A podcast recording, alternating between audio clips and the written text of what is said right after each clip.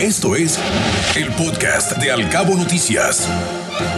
Va a iniciar una nueva campaña de vacunación en Los Cabos donde se podrán vacunar personas mayores de 60 años, ya sea en primera, segunda o tercera dosis.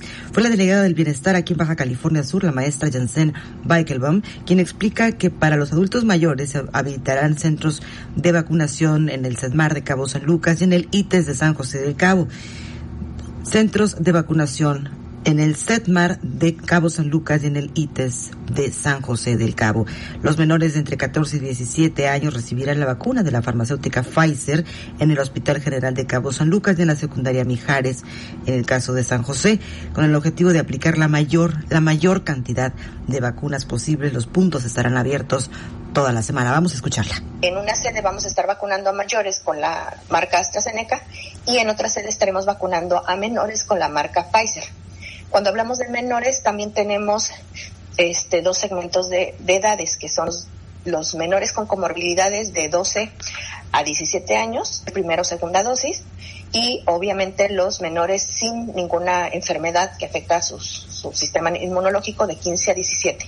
Lo que se agrega en esta jornada es que ya nos autorizaron, y esto es bien importante porque la gente está preguntando que si cumplen años 14 años, en 2022 les va, les va No, le recordamos a la población que tiene que tener 14 años cumplidos, es decir, que hayan nacido en 2007. Esa es la, ahora sí que el, la prueba de revisar, nacieron en 2006, no se les puede, perdón, 2003, todavía no se les puede inmunizar.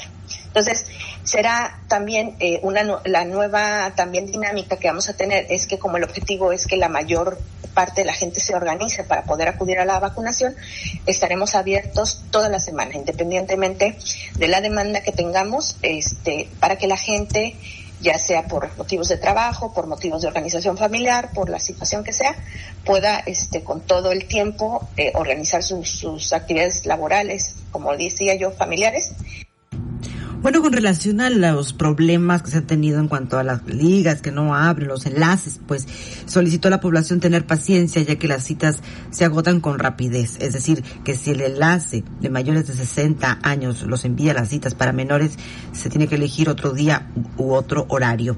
La maestra Michael Van explicaba que las campañas de vacunación son permanentes, por lo cual la población que no alcance cita por algún motivo deberá buscar en otra ocasión y en otro horario.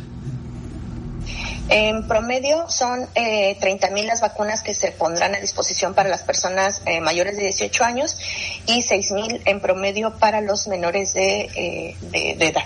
No, lo que pasa es que quizás ya se acabaron las citas para ese. Sacamos una sola, una sola liga para todos los casos y si ya no da esta opción, este, qué bueno que me comentas porque entonces significa que ya no hay citas para, para este, para mayores de 60 años en ese punto, en ese horario que están eligiendo. Tienen que elegir otro horario, entonces, para sacar un comunicado.